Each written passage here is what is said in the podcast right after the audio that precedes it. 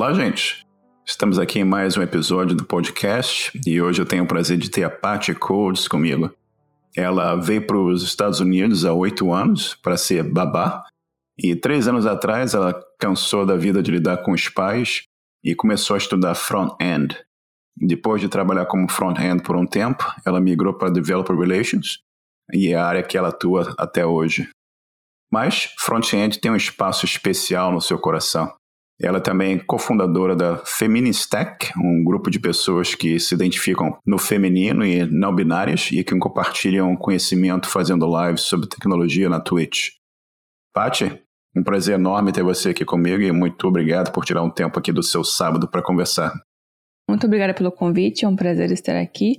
Meu nome é Patrícia, mas sou conhecida pelas redes como Pat Codes.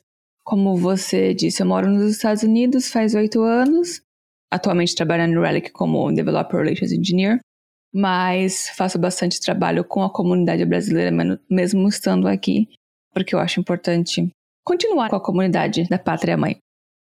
Perfeito. E, Paty, você começou de uma forma um pouco diferente. Ainda no Brasil, você estava falando para mim aqui offline que você fez faculdade de Direito. Conta um pouquinho esse começo no, no Brasil e o que, que eventualmente motivou você a sair e tentar uma carreira nos Estados Unidos? Eu, quando eu acho que eu tinha 19 anos, eu ganhei bolsa pelo ProUni de Direito. Eu comecei a fazer, eu fiz dois anos, mas no fim do segundo ano eu vi que não era o que eu queria, não era assim, eu ia ser um profissional de sucesso, mas eu não seria realizada. E fazia um tempo que eu tinha visto um programa chamado Au Pair, que é um programa de. Dizem que é intercâmbio, mas é mais trabalho, onde você vai para os Estados Unidos, mora com uma família e eles cuidam de você e você cuida das crianças deles. Tranquei a faculdade e me inscrevi nesse programa. A ideia nunca foi morar aqui, eu só queria aprender inglês e ter aquela experiência de viver em outro país. Então vim, foi legal. Eu acabei me acomodando um pouco, acabei começando um relacionamento com um americano. E eu fui ficando, não porque eu queria ficar, falo que eu não sofro do American Dream, mas eu fiquei acomodada, sabe? Fiquei, fui ficando, empurrando. E nisso já faz oito anos e meio que eu tô aqui. E depois que acabou o au pair, é, eu gostava muito, ainda gosto muito de cuidar de criança. Então eu continuei aqui como babá. Trabalhei como babá uns oito anos eu trabalhei um pouco no Brasil antes, então. E como é que foi essa parte da vida de chegar nos Estados Unidos, uma terra nova, se adaptar a um monte de coisa que tem aí, trabalhar como babá? Conta um pouquinho pra gente como foi essa fase. Primeiro mês foi só emoção, né? Porque você tá num país novo. Tudo que você vê é legal, é bonito e te anima. Segundo mês eu fiquei com homesick, que é saudade de casa, tava bem tristinha. Ah, mas eu falei, não, vou ficar pelo menos seis meses. Se em seis meses eu ainda estiver me sentindo assim, eu vou embora. Aí passou. Não foi fácil no começo. Meu inglês era bem básico, bem basicão. Muitas vezes eu ia em restaurante e pedia coisa sem saber o que estava pedindo. Mas fui acostumando. Eu sempre falo que a imersão, você conviver, é a melhor coisa para você aprender o idioma. Porque o que meu inglês mudou evoluiu em seis meses é mais do que amigas que eu tenho no Brasil que fizeram seis anos de cursos particulares, sabe? Então, assim, até hoje eu sou fluente, mas eu tenho um sotaque, né? Que é normal. Aí depois acabou a parte de o programa de au pair, eu fiquei com babá, é, eu fiquei indocumentado um tempo, porque infelizmente os Estados Unidos eles dificultam muito o processo migratório, né? É quase impossível você ficar aqui fora de casamento, visto de trabalho é só para unicórnio. Então eu acabei ficando sem documentos e trabalhando de babá. Trabalhei em Chicago, trabalhei em Nova York. Eu gostava muito de ser babá, tanto que eu me especializei como Newborn Care Specialist, que é um tipo de babá que cuida mais de recém-nascido, dos primeiros três a seis meses. Eu fiz treinamento em sono de bebê, então a rotina, como que funciona o sono. Eu foquei bastante nisso por um tempo. Como eu falei, eu gostava muito de ser babá, tanto que eu fui babá por boa parte do tempo que eu tava aqui. O problema de ser babá é os pais. Os pais, assim, não importa a sua experiência. Porque eu cheguei num nível que eu era, eu era babá sênior. Mas é um pouco a linha, a divisão entre o pessoal e o profissional de uma babá é bem fina, porque você é um profissional, mas você está cuidando de uma criança, então você se apega.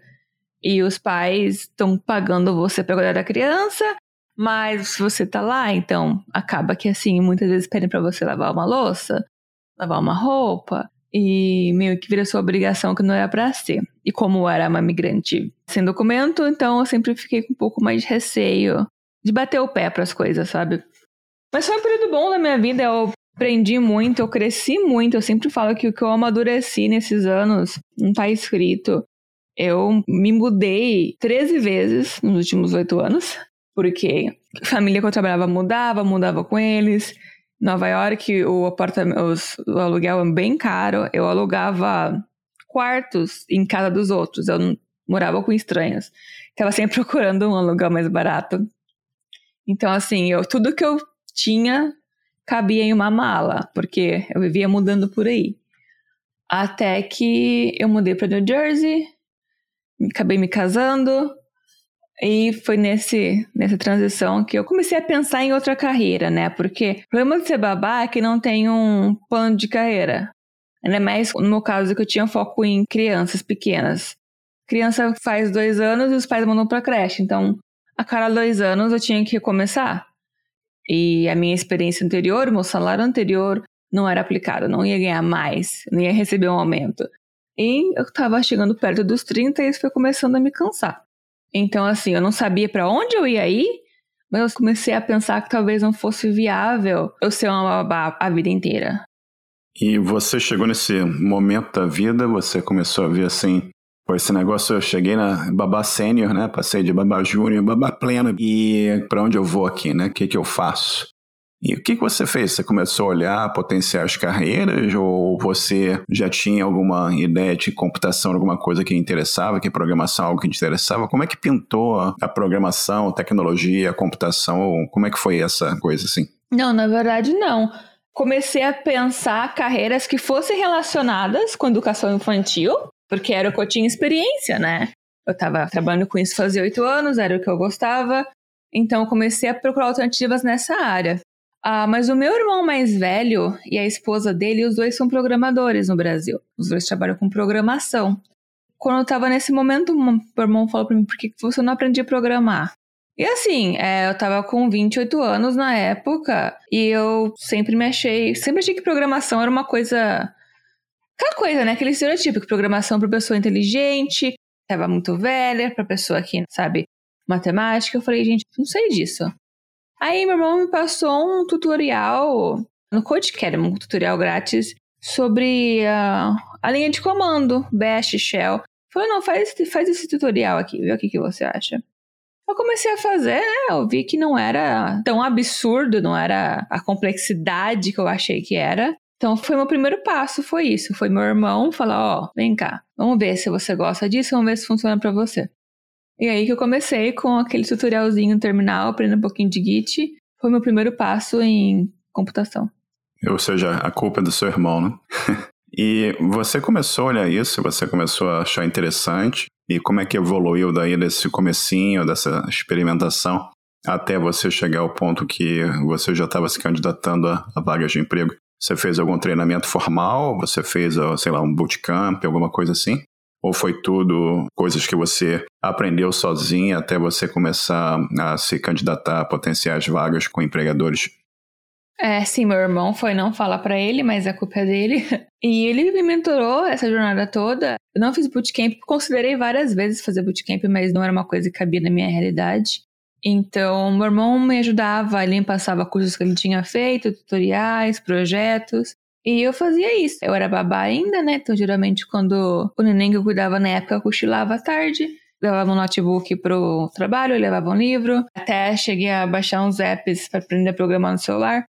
O bebê ia cochilar, eu dava uma estudada, ou acordar um pouco mais cedo para estudar. Aí eu comecei na, na rota do front-end, né? Fiquei um bom tempo aprendendo HTML e CSS. Não corri pro JavaScript, fiquei lá até eu me sentir confortável. Aí eu comecei a aprender JavaScript, comecei a interagir, procurar comunidade no Twitter, em conferências aqui, até comecei a devagarinho a escrever sobre minha jornada. Mas no começo foi bem devagar, porque eu trabalhava, até que Cheguei a conseguir um estágio não remunerado em Nova York. A startup era interessante, mas o estágio em si era muito desorganizado, então não era bem o estágio porque não tinha supervisão. Eu estava criando um projeto, mas estava criando um projeto sozinha, então eu falo que foi mais um trabalho voluntário do que um estágio. E não durou muito porque logo começou a Covid e eu estava em transição. Quando começou a Covid, eu tinha acabado de pedir demissão do emprego que eu estava numa creche. Em fevereiro de 2020, faz quase dois anos, eu postei no Twitter. Tô aprendendo a programar faz dois anos, eu sinto que eu tô confortável agora para arrumar um emprego de júnior. Se vocês sabem de algum emprego remoto em Nova York, por favor, me marquem, me avisem e dê um retweet aqui para me ajudar. Eu tinha 400 seguidores no Twitter nessa época. Por algum motivo, aquele post foi semi-viral. Eu tive mil retweets naquele post. Várias pessoas me seguiram, fui para tipo mil seguidores. Não sei por que aquele post foi tão interessante. E várias pessoas conversaram comigo e uma pessoa me ofereceu um emprego. Que assim, eu aceitei feliz, porque a ideia de alguém me pagar para programar era maravilhosa. Foi assim, eu consegui o primeiro emprego em programação, pedindo no Twitter. É incrível, né? Ferramenta, rede social, ajudando a abrir um, um caminho para você aqui, né? E é muito interessante o poder da rede, né? O poder da conexão com outras pessoas. E você pode contar um pouquinho sobre esse primeiro emprego, o que, que você fazia, ou qual era a demanda, e como é que foi essa entrada, e como é que foi a adaptação e a transição de um trabalho de babá para efetivamente você agora estar tá trabalhando com programação, com front-end? O trabalho foi, era para trabalhar com front-end. No começo, a ideia era ser freelancer, trabalhar umas 10 horas por semana e ver como que era, como se adaptava. No começo eu estava bem empolgada, mesmo eu ganhando bem abaixo da média, trabalhando poucas horas, alguém estava me pagando para programar. Então eu estava feliz. Mas é uma coisa que eu sempre falo, pela minha experiência e pelos relatos que eu escuto. A chance do seu primeiro emprego em programação ser ruim é bem alta. Porque a gente tá com pressa de trabalhar na área antes de qualquer coisa. Então, foi engraçado que quando o dono da empresa, ele também era o dev back-end principal, ele me ligou perguntando que eu sabia fazer, eu sabia usar o Visual Studio. Eu nunca tinha usado o Visual Studio. Então, quando ele falou Visual Studio, eu achei que ele tava falando do VS Code. Falei, não, sim, sei sim. Aí, quando eu fui começar a trabalhar e eu vi que era o Visual Studio, eu falei, ah, não era bem isso. Se bem que não tem tanta diferença, não foi tão difícil de adaptar. Mas eu achei que eu ia aprender muita coisa, mas os trabalhos que apareciam, como era uma agência, eu mexia 5% com JavaScript, o resto era HTML e CSS. E às vezes tinha alguma coisa. Eu nunca aprendi C Sharp, mas às vezes tinha que mexer alguma coisa que era no back-end. E a demanda tinha semanas que eu trabalhava 40 horas, tinha semanas que eu trabalhava 10 horas. Eu era júnior, tecnicamente, mas eu era a única front-end da empresa. Todo o trabalho que aparecia eu tinha que fazer peguei uns legados terríveis. Eu peguei um site, duas páginas que tinha 6 mil linhas de CSS. Até hoje eu não entendo por que aquele site tinha 6 mil linhas de CSS. Era um pouquinho complicado, como eu falei, o trabalho não era tão bom. Tanto pelo salário quanto as condições. Falaram que ia me contratar, mas nunca me contrataram. Eu sempre fiquei no sistema de freelancer. E assim, era por demanda, que tem essa semana. Só que às vezes aparecia um trabalho de última hora. Digamos que hoje eu tenho uma página para fazer. Me leva quatro horas para fazer essa página. Eu ia cobrar essas quatro horas, porque eu cobrava por hora. Mas eu estava sempre online, porque se aparecesse alguma coisa, era esperado que eu estivesse lá, só que eles não me pagavam por essas horas que eu estava atenta. Então, assim, sou muito grata por essa primeira oportunidade. Muita gente não tem uma oportunidade assim. Eu sempre falo que eu não aprendi tanto de programação, mas eu aprendi muito sobre o que eu aceitava e o que eu queria e o que eu não queria para os meus próximos trabalhos. Porque assim, você vai ter emprego ruim, vai. Mas tem coisas que são chatas, que são ruins, mas que você consegue aceitar. Tem coisas que não dá. Por exemplo, a designer do meu time, ela tinha vindo de um ramo diferente, ela tinha vindo de animação 3D.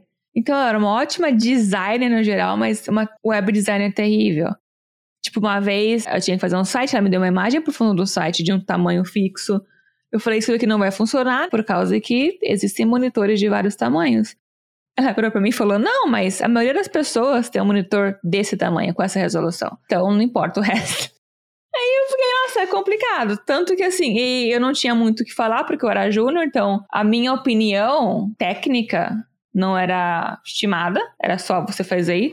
Tanto que eu nunca coloquei no meu portfólio nenhum trabalho que eu fiz nessa empresa. Fiquei lá de fevereiro até novembro do ano passado. Mas no final eu tava bem cansada, mas é aquela coisa, né? Como eu falei, era um primeiro emprego, eu tava com experiência e querendo não ter um, um emprego no currículo ajuda. Então eu fiquei lá. Mas no final tinha semanas que eu tinha quatro horas de trabalho, sabe? Então eu não tava ganhando dinheiro e não tava valendo mesmo. E foi um pouquinho por aí que apareceu Deve Real. E como é que foi essa passagem para o segundo emprego? Essa, acho que você está na New Relic agora, correto? Sim, estou na New Relic. E como é que foi essa passagem desse emprego anterior para o novo emprego? E acho que isso aconteceu durante a pandemia também. Conta pra gente um pouquinho como é que foi isso. Sim, na verdade tive um freelancer meio de transição. Eu ainda estava nessa companhia como front-end, mas eu estava procurando outros empregos. Uma das pessoas para qual eu entrevistei para front-end, ela não tinha vaga de front-end. Mas ela me falou, viu, você tem interesse em trabalhar umas horas com Developer Relations? Eu não sabia o que era Developer Relations, só que eu não queria perguntar no que é Developer Relations, porque eu era nova na área. Eu falei, se for alguma coisa que toda pessoa programadora tem que saber, eu não sei. Então, como foi feita por e-mail essa pergunta, eu fui falar com umas pessoas que eu conhecia, a maioria não sabia. Meu amigo Pokémon BR, ele me deu uma noção do que era, procurei no Google. Aí quando eu peguei uma noção geral do que é Developer Relations, que eu já vou falar para vocês algo mais, o que eu entendi no momento é, Developer Relations é uma pessoa programadora que trabalha com criação de conteúdo e comunidade. Levemente marketing. Não é marketing, mas para uma pessoa leiga, a gente tem que falar que tem uma certa semelhança com marketing. Eu respondi o um e-mail, falei, olha, nunca considerei, mas estou disposta a tentar. Então, enquanto eu trabalhava como front-end, eu fazia um freelancer nessa empresa onde meu trabalho lá era escrever tweets para a página de dev deles e gastar uma hora por dia scrollando no Twitter, engajando com pessoas desenvolvedoras que eram o público-alvo deles. E foi legal, eu não sabia o que era DevRel antes. Depois disso, eu comecei a estudar bastante sobre DevRel e eu vi que era uma coisa que eu já meio que fazia, porque eu comecei a blogar muito cedo na minha jornada de programação. Eu tinha começado a fazer live de código na Twitch no começo do ano eu estava bem ativa na comunidade. Eu brinco que eu era DevRel de hobby já e não sabia. Eu falei, não, que eu quero ser DevRel. Só que a maioria dos empregos, se você for procurar emprego como Developer Relations nessa área, a grande maioria dos empregos pedem anos de experiência como dev. Então, meu plano era, eu vou trabalhar como dev por uns 4, 5 anos. Enquanto isso, eu continuo criando conteúdo no meu tempo de folga. E quando eu tiver condição, eu vou aplicando para os empregos de Developer Relations e um dia vai. Developer Relations é do inglês relacionamento com pessoas desenvolvedoras. E é uma área que a nomenclatura DevRel, Developer Relations, é nova, mas a área em si não é. Tipo, a Apple tinha times desse tipo de trabalho nos anos 90, quando a internet nasceu. O que uma pessoa de DevRel faz varia muito, mas geralmente o que a gente faz é baseado, os pilares são criação de conteúdo, engajamento com a comunidade e código. A gente não produz softwares, mas a gente tem que saber codar porque a gente educa as pessoas programadoras. Por exemplo, eu faço live de código, dou palestra, eu faço a comunidade ao meu redor saber que a New Relic existe.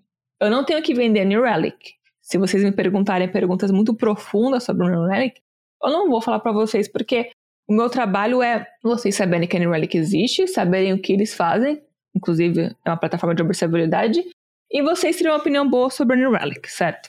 Se você quiser consumir o produto, aí eu vou te mudar para o time de sales, porque eu não tenho nada a ver com vendas. Uh, mas isso, assim, bem por cima, varia bastante. Se você já ouviu falar de Developer Advocacy, Community Manager, são todas coisas embaixo da área de DevRel. Eu estava nisso, com esses dois trabalhos, e estudando sobre DevRel. Até que um dia, uma colega minha do Twitter, eu tenho bastante pessoas que eu conheço só pelo Twitter, mas que são pessoas que eu estimo, e uma dessas pessoas, ela estava entrevistando com a New Relic para esse emprego, só que parte do emprego, da descrição do emprego, era fazer live de código e ela não se sentia confortável com a live de código no momento. Então ela falou pro entrevistador, que no caso é o gerente: Olha, eu não estou interessada, mas eu conheço a Paty e a Paty é uma ótima streamer. Mesmo fazendo stream só em português, ela me recomendou. Aí eu conversei com o Jonan, que é o meu diretor, e as nossas ideias bateram muito. Ele gostou muito de mim, eu gostei muito da vaga. E uma semana depois eu assinei o contrato. Então foi bem rápido. Era um emprego que eu esperava que ia trabalhar daqui a uns 3, 4 anos. Aconteceu bem rápido. Sou muito grata, eu gosto muito da área. E segunda-feira faz um ano que eu comecei a trabalhar na Relic. Sensacional, né? E novamente é o poder da rede social, né? O poder das conexões que você tem também, né? Que botando lá o teu primeiro contato lá com você através do Twitter, você conseguiu a tua primeira oportunidade e novamente através do trabalho social, do trabalho no Twitch e streaming, você conseguiu essa oportunidade aí também, né? E conta um pouquinho pra gente sobre a New Relic, o que, que a New Relic faz como produto, evangeliza um pouco a gente aqui, explica pra gente um pouquinho o que, que é a New Relic. Então, a New Relic é uma plataforma de observabilidade. O que é observabilidade? Observabilidade é um complemento de monitoração.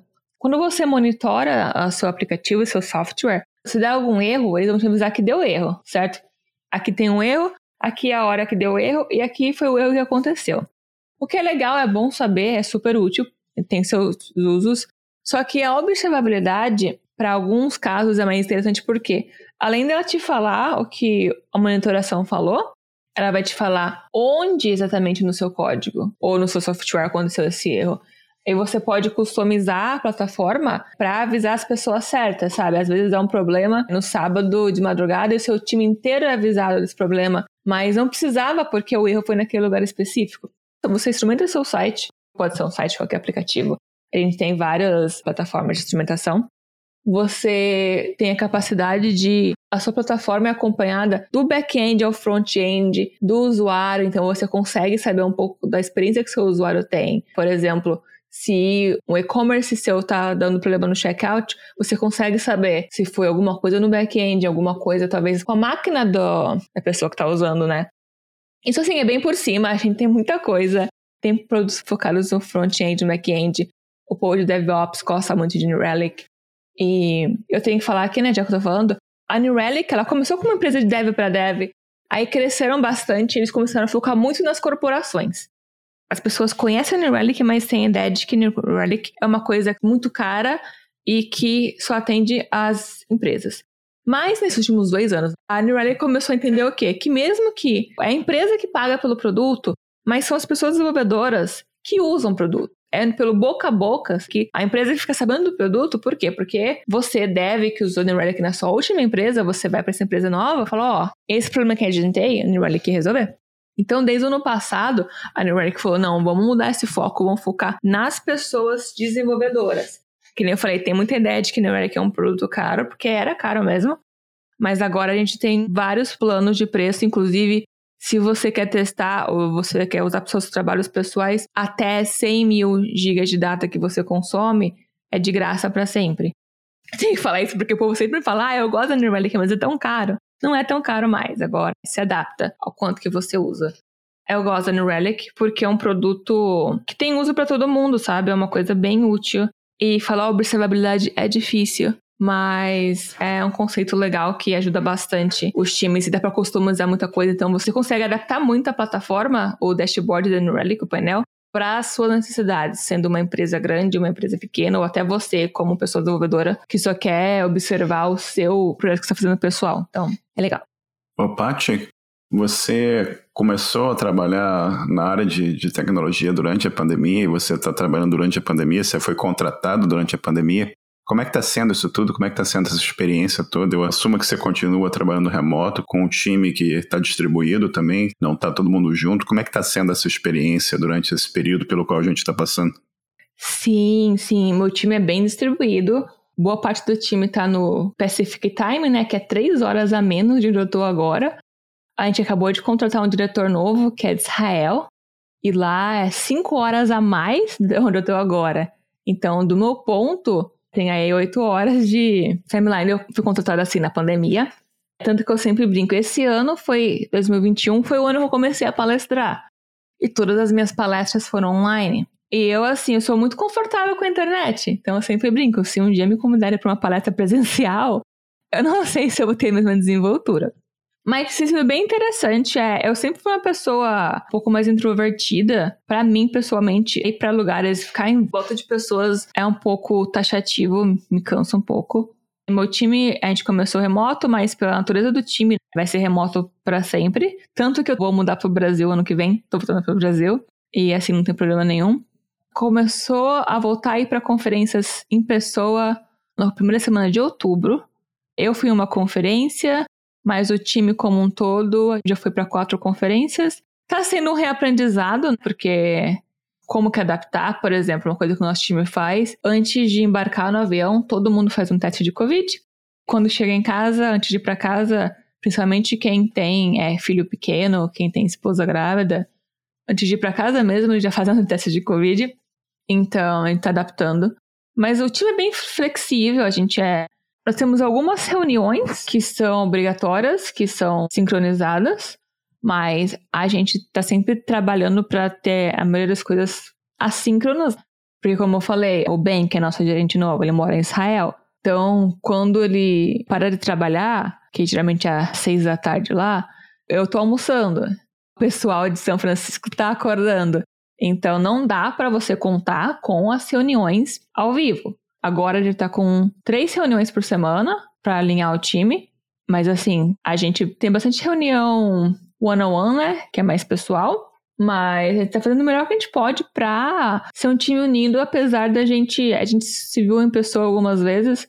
Ano que vem a gente tá planejando ter uns dois ou três encontros em pessoa, em algum lugar, pra conversar. Mas a gente conseguiu criar uma conexão boa só com a questão remota mesmo, sabe? Eu gosto muito de todo mundo no time, a gente se dá bem, a gente se conhece. Então é assim, eu sei que tem pessoas que não conseguem trabalhar totalmente remoto por causa da questão social, mas para mim tá funcionando muito bem. E você mencionou uma coisa interessante aqui, que você é introvertida, né? Mas tudo que você está falando aqui desde o começo aqui não me dá a impressão que você é introvertida de forma alguma, né? Que você, no Twitter você postou lá o que, que você estava querendo fazer, aquilo gerou oportunidade para você. Você virou DevRel, você está sempre conversando com as pessoas. É muito interessante isso, né? E você vê tua percepção é meio diferente do que realmente você está falando e o trabalho que você desenvolve também com comunidades aqui, né? E por falar em comunidades, fala um pouquinho mais para a gente sobre no comecinho aqui a gente mencionou o Feminine Stack, né? Eu não sei se eu estou falando corretamente, acho que eu estou, mas conta um pouquinho para a gente o que é a Feminine Stack, do que se trata, qual o trabalho que você está desenvolvendo junto a essa comunidade, por favor. Feministech é o meu neném. Eu sou apaixonada pela Feministech. Como mencionado, eu moro aqui faz oito anos. Quando eu comecei a fazer live na Twitch, eu fazia em inglês. Mas um bom dia alguém entrou na minha live, descobriu que era brasileira. Eu comecei a falar em português e eu comecei a conhecer bastante brasileiro. Porque eu tinha me distanciado da comunidade brasileira. Principalmente depois que eu virei programadora, tinha as pessoas brasileiras que eu seguia no Twitter mas eu não tinha amigas, além do meu irmão e da minha cunhada, eu não tinha amizade. Não era parte das comunidades devs no Brasil. Mudou completamente com a Twitch. Eu fiz várias amizades. Tem pessoas que eu literalmente colocaria a mão no fogo para essas pessoas que eu conheci graças à Twitch. Ano passado, a gente percebeu, na época da pandemia, tinha muita pessoa que começou a fazer live, tinha muita mulher. E mulher e tecnologia sempre é uma coisa complicada, sempre uma coisa assim, que não é tão tratado.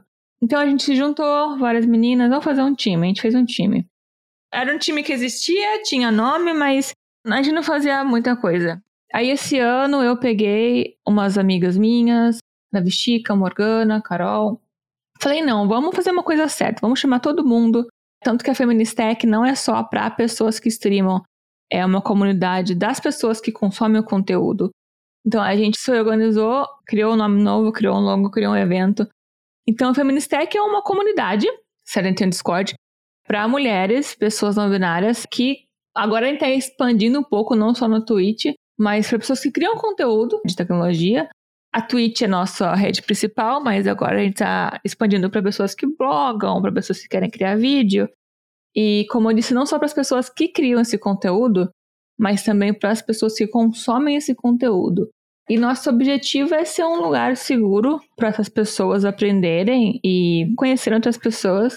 O nosso objetivo é criar novas Ada Lovelaces aí e realmente inspirar mulheres, pessoas não binárias, com a representação, sabe?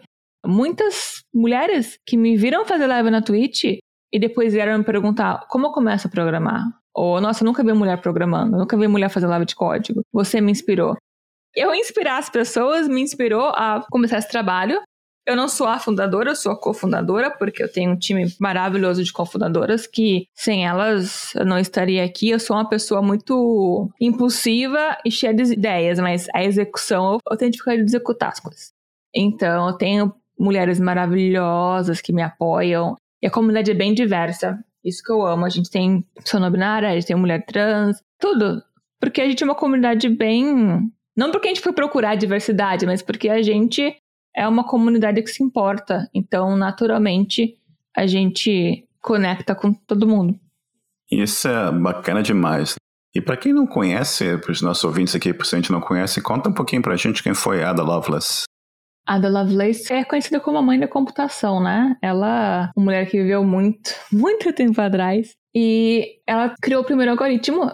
Ela computava sem computador, inclusive o Alan Turing, ele criou a primeira máquina dele lá baseado em. Eu posso estar errada, porque eu li isso faz um tempo, trabalhos que ele leu da Ada. Então, claro que foi muito tempo atrás. Acho que a. Eu não lembro que ano que ela viu, mas foram séculos atrás. E ela é mãe da computação. Ela mexeu com computação, criou um algoritmo antes disso ser qualquer coisa. Ela era uma mulher nobre, então, né, ela tinha esse poder. O pai dela era poeta, se eu não me engano, Lord Byron. E ela é inspiração pra gente, porque a gente sempre ouve né, que programação é uma coisa de homem. Então, saber que a primeira pessoa que inventou computação, que deu aquele primeiro passo, era mulher, é uma coisa que inspira a gente todo dia. E conta um pouquinho pra gente sobre o Twitch, sobre essa rede de streaming e como é que você chegou no Twitch. Vocês estão usando primariamente para o Feminist Tech ou tem algum outro uso que você está dando para o Twitch também? Sou Feministec, todo mundo tem seu canal individual. Eu uso o Twitch para várias coisas. No começo eu comecei para fazer live de código, que era o que eu usava para me forçar a codar. Mas como quando começou a evoluir, eu comecei a criar uma comunidade. Para quem não conhece a Twitch, a Twitch é uma plataforma de stream. Imagina esse podcast que a gente tá gravando agora, só que você consegue ver a gente falando ao vivo e com câmera ligada. Essa é a ideia da Twitch. É uma plataforma usada majoritariamente para gamers, tanto que uma live de game, por exemplo, o Gaules, que é o maior streamer, ele tem mais de, consegue chegar a mais de 100 mil pessoas assistindo as lives dele, enquanto a live de código mais popular que tem, é, geralmente eu acho que é a da Lana Lux, que chega a uns 300, 400 viewers, pessoas assistindo por dia. Então, a parcela de pessoas de programação na Twitch é pequena, a Twitch como plataforma tem deixado a desejar, mas a comunidade de live coder, pessoas que fazem live de código no Brasil, na Twitch, é uma comunidade legal, uma comunidade unida, a gente se conhece.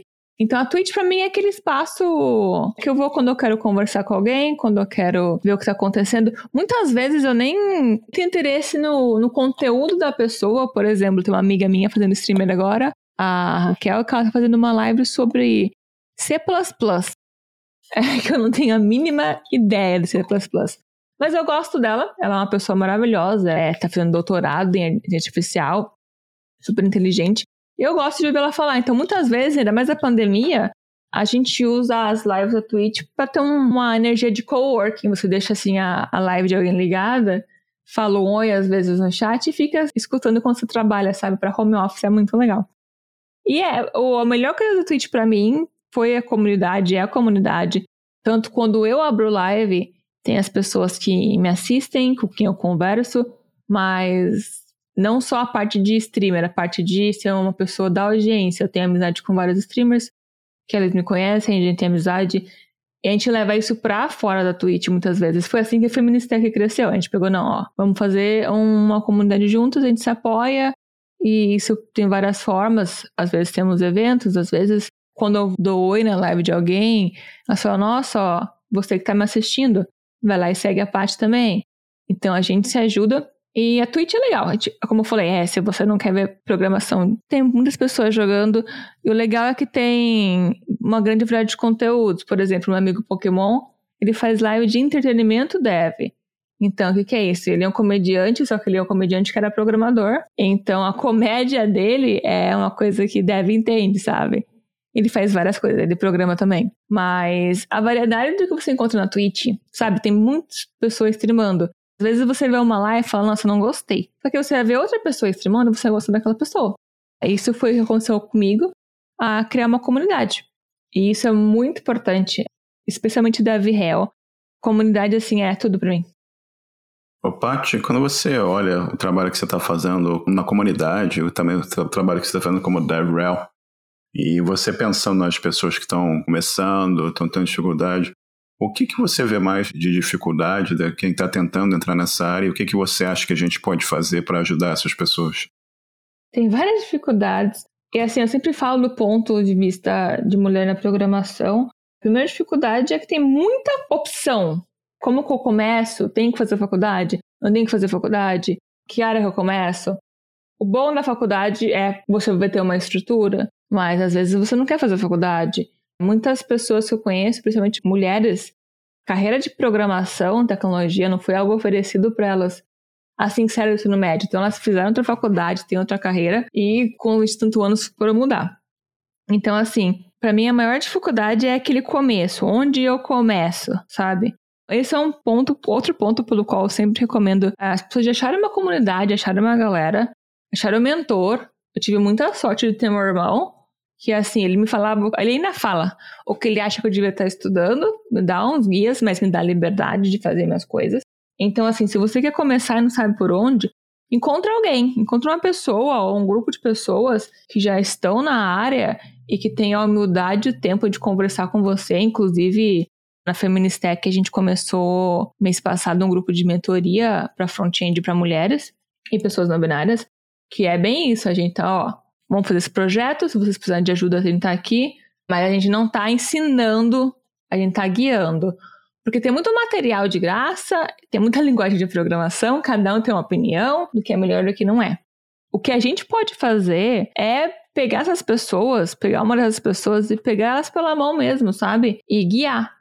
Guiar de uma maneira humilde, porque uma coisa que eu vejo muito é pessoas mais seniors meio que esquecem, né, que já foram júniors um dia, e quando vão explicar algum conceito técnico, eles complicam demais. Eles usam as palavras técnicas, as siglas todas. E assim, eu entendo porque faz anos que eles trabalham com isso.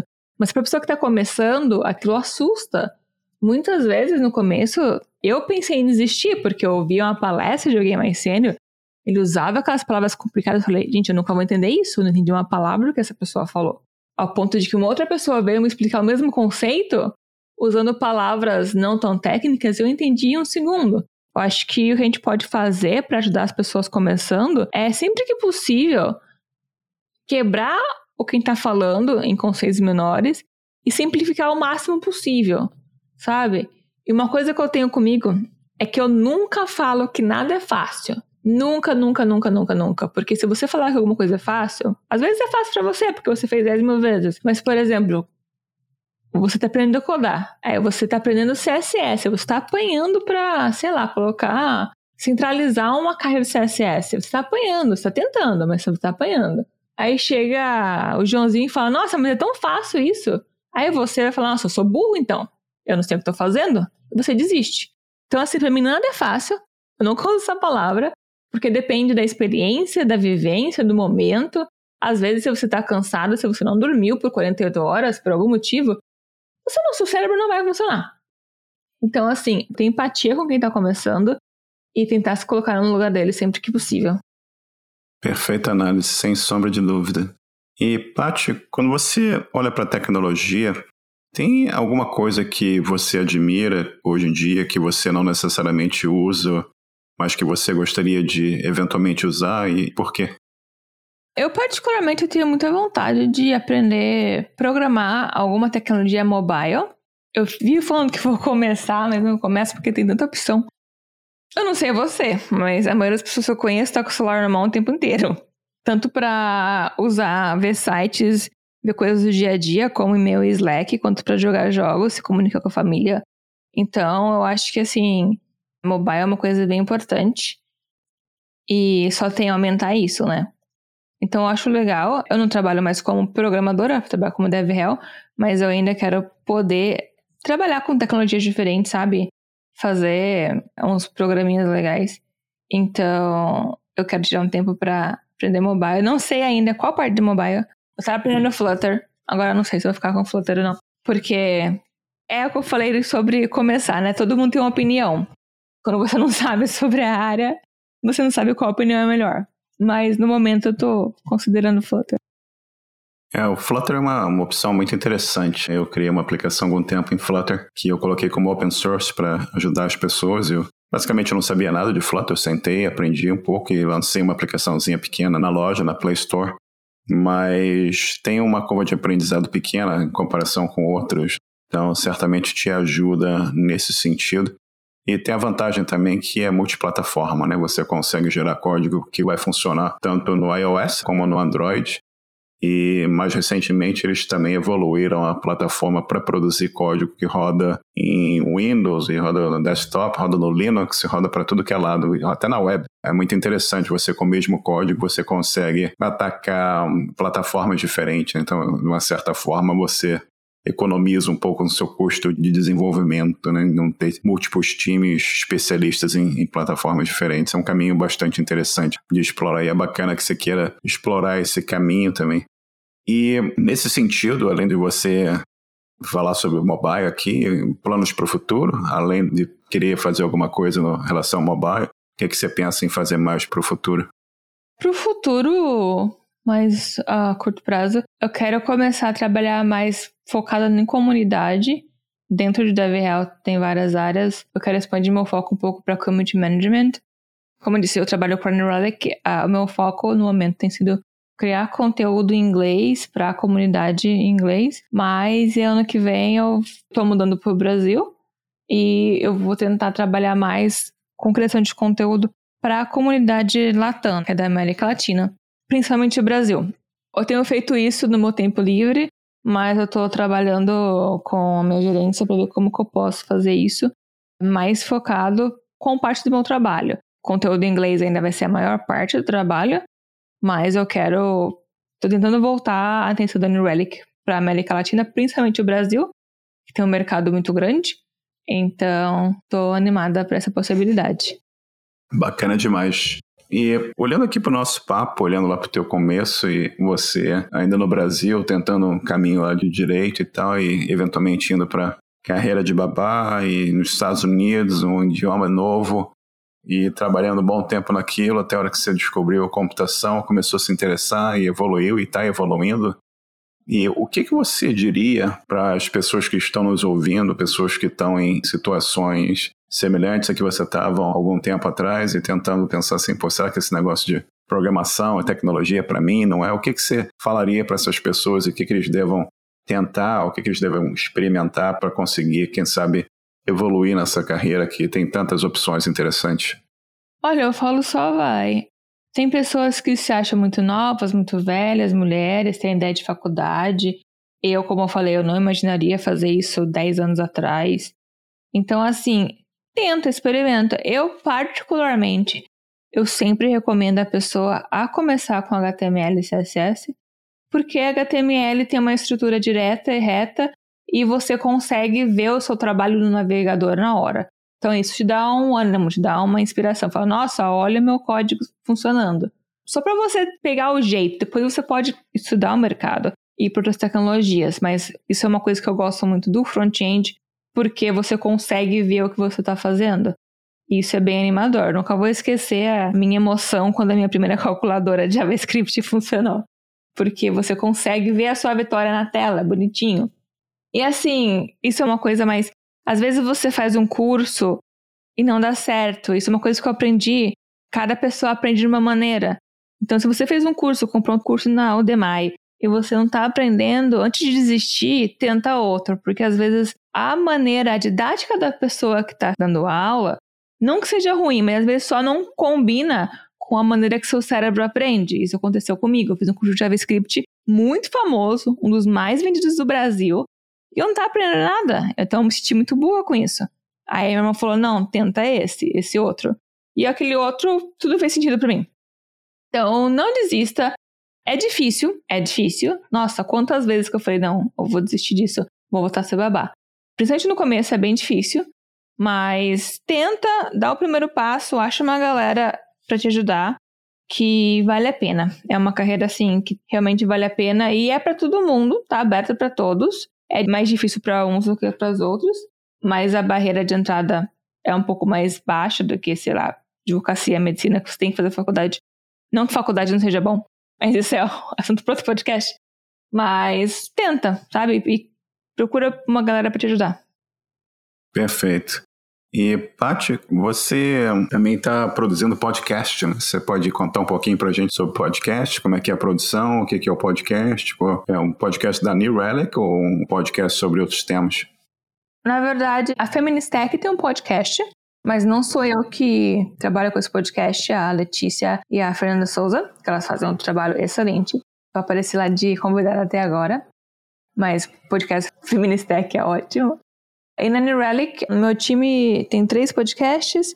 Eu, particularmente, trabalho mais com um podcast chamado Lunches, que é um podcast onde a gente trabalha com assuntos interessantes para quem está começando, sabe? Dá um pequeno spoiler aí que a próxima temporada vai ser toda em assuntos relacionados a entrevistas técnicas. Então a gente conversa sobre coisas que são interessantes para quem está começando. Esse é o podcast que eu participo mais. Mas meu time também tem o Polyglot, que é um podcast um pouco mais avançado, porque tem muito podcast para quem está começando. Então, esse podcast, as pessoas, a gente tem convidados com mais experiência, como o nome fala, poliglotas, com uma visão um pouco mais técnica, um pouco mais avançada, que é bem legal também.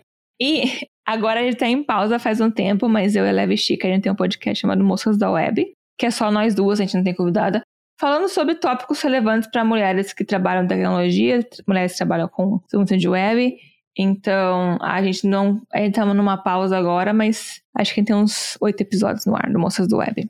Esse é o podcast que eu trabalho mais. Ótimo. E, Paty, você tem dicas de livro, música ou filme para os nossos ouvintes, não necessariamente na área de tecnologia?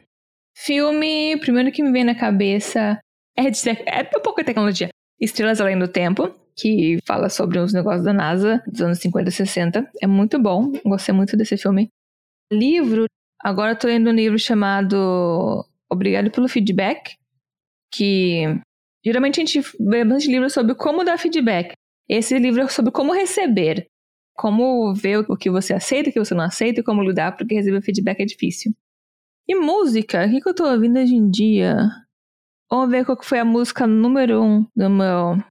Olha, eu não sei que música eu tô ouvindo. Eu escuto bastante porque eu gosto de trabalhar com música, mas eu gosto de cantar, então se eu coloco músicas com voz, eu começo a cantar. Então gosto de trabalhar ouvindo uma playlist chamada Lo-Fi Final Fantasy, que é só um instrumental inspirado na trilha sonora dos Final Fantasy, que é uma série de jogos que eu gosto bastante. Então já fica aí a dica de jogos também. Muito legal, obrigado pelas recomendações aqui.